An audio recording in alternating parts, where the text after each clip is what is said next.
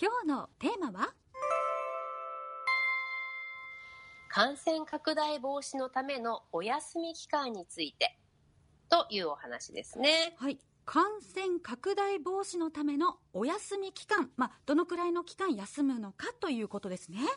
そうです、そうです、はい。今の世の中ね、これ結構難しいと思うんですよ。例えば、風邪っぽいけど職場にどう報告したらいいのかとかね、あ。念のために休むってどれぐらいの日数休んだらいいのかとか、うん。あと、ご家族が濃厚接触者になったら自分の仕事はどうしたらいいのかとか、あの、経営者の方とかね、管理業務を行っている方の立場なんかだと、出勤停止とか健康観察期間とかも一体どうやって決めてるのか、うん。実際どう判断したらいいのかわからないっていうことも多いと思うんですね。はい。で、今日私は、まあ、医師かつ管理者かつ経営者の立場としてこうしてるよっていう、この判断の経験も含めてお話ししていこうと思います。はい、お願いします。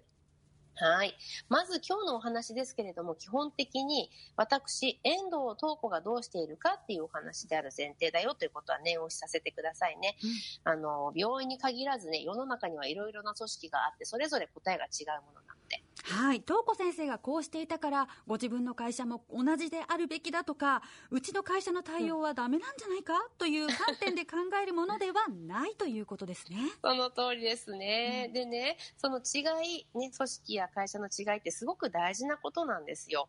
ところ変われば正解が変わるということなんですよね。お、でも感染対策って正解あってのものなんじゃないんですか？例えば、手指消毒とか、マスクとか。はい、そうですよね。比較的一般的な条件であれば、ある程度みんなにとっての正解が出るとでも言いましょうか。うん。先生、では、ここで一つ正解を教えてくださいますか？はいリスナーさんから番組を聞いてくださった方からの質問をいただいているので、今読ませていただきますね。はい。え帯広市の清美さんからいただきましたメールです。えー、東子先生、いつも分かりやすいお話ありがとうございます。ねコロナが収まらない状況で、先週、マスクを触る時の注意、マスクの外側を触ってはいけないという注意などありましたが、マスクについては、やはり不織布マスクがいいですか？いろいろなマスクを見かけますが、どうなんでしょうか？というメールいただきました。はい。マスクは不織布がいいのかというお話ですよね。はい。端的なお答えとしてはイエスですよう。ん不織布がいいです。布マスク単独では効果が乏しいと言わざるを得ないんですね。うんここで厚労省の資料を紹介していきましょこれはい、手元に、はい、いただきましたけれども、あう。うん。これあの、相手が話していて自分が聞き手の時、うん相手がマスクをしてくれていないという場合には、自分が布マスクをする効果は、17%しかないって読み取れますけれども、この図図ではね。これ本当にそうなんですか？驚きますよね、はい。あとはねお話しする距離にも注目ですよ。これ50センチの距離でっていう条件でのお話なんですけれども、うん。たとえ自分が不織布のマスクをしていても相手がマスクをしていない丸腰ですと防御率は47%っていうことのようですね、うん会話する2人が両方とも布マスクだったら、それでも70%ですか？はいそしてあのマスクをいい匂いにするとかのスプレーあるじゃないですかはい。あれはかけると防御効果は激減しますそうなんですか？あの香りのスプレーで激減ってそれどうしてなんですか、あのー本来の不織布がバリアするその機能っていうものを損なってしまうんですよね。うん濡れたりとか、あの、することで。なので、あまり良くないということになってます。そうですか。なので、もう夢夢マスクを外して会話しないことっていうことですね。うん肝に銘じておきたいですね。はい。で、まあ本題ね、本題に戻りましょう。今もお話ししたマスクの件ですが、これも相手がマスクをしているとか、自分もしているとか、いろいろな条件を設定して、その条件設定の上での、しかも今の時点での正解なんですね。うん、条件が変われば正解も変わるというお話ですね。そうなんですうん。今日の本題のお休み期間ですけども、例えばね、濃厚接触者と分類された場合には、その方は休業する必要があるし、公共交通機関は使えないし、健康観察が必要だということになりますよね。休むことが義務付けられるとも言えますか？そうです。うんところが、濃厚接触者ではないけれども、ちょっとはリスクがあるという分類もあるわけで、うんそういった場合は職場やね、職種での業務内容によっても大きく変わりますから、職場のルールによって決めるということになってきます。うん、ここが難しい判断になってきますよね。うん、では、東子先生がどうしているのか教えていただけますか？はい。あの、私の職場は病院なので、まず分かりやすいルールとしてこういうものを使ってます。これ私自分で作った資料ですけれども。あはい、拝見しておりますね。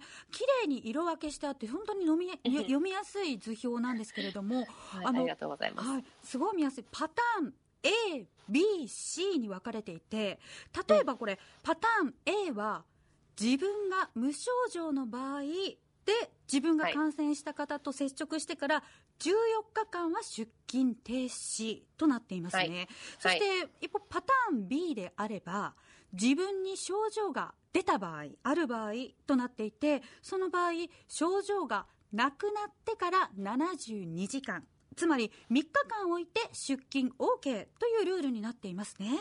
そうです、そうです。うんうん、で、まあ、細かく言うとね、その症状があった期間が10日あるかどうかによってまた変わって、パターン C ってなってくるんですけど、ええ、これはね、もうもしも接触していた時に感染していたと仮定して決めてるんですね。うん、もし感染していても無症状であれば14日間置けば他の人にうつすリスクはかなり低いと言えますし、もし症状があっても、症状がなくなって3日経てば人にうつすリスクが同じく低くなっているって言えるからなんです。うん、人にうつすリスクが低くなるまでの日数を把握することで休むべき期間が見えてくるっていうところですかね。これ考える、うん、一つの目安が導かれるわけですね。そうです。うん、山本さんのこの理解かなり深くて私びっくりしてるんですけれどもね。そうそうその、そこのね、ポイントすごい大事なんですよね。うん、で、これ以外のパターンいろいろあるんですけど、それは個別に考えて対応しているということにしてますね。で、極端なことを言うと、その人がどれだけ感染対策できているかによって、その当事者がね、それによっても判断が変わってしまうんですよ。その人に寄っていくって、本当に条件によって正解が変わるっていうのは、そういうところでもあるんですね。そう。そうなの。でも、東子先生、休むって言っても、有給休暇も残ってないし、という方も多いのではないでしょうか？はい、そうですね。あの、うん、私はね、自分の法人では、家族がね、新型コロナウイルスに感染したとか、濃厚接触者になったとか、あとは自分が感染してしまったという場合には、特別休暇制度を作って対応していますよ。特別休暇制度っていうのをお作りになったんですか？そうなんですけど、それはね、その法人が、あの、特別にやりましょうってことなんですけど、実はね、国や地方自治体は結構な保証制度を敷いてくれています、事業所に対しても。ね、申請が結構面倒くさいとか難しいとかありますが、しっかり情報を収集するとですね、国地方自治体かなり手厚くやってくれてますよ。そうなんですね。情報収集も対策のうちとも言えますね。そうですね、あの生活を、ね、していかなければならない事業を続けていかなければならないいろいろありますけれどもまずは市町村や厚労省のホームページを一生懸命探してご自身に合った制度の利用を、ね、考えるといいかなって思いますよ。あの情報を、ね、取りに行く今の世の中とっても大事なことだと思います。今日は感染拡大防止のためのお休み期間についてのお話でした。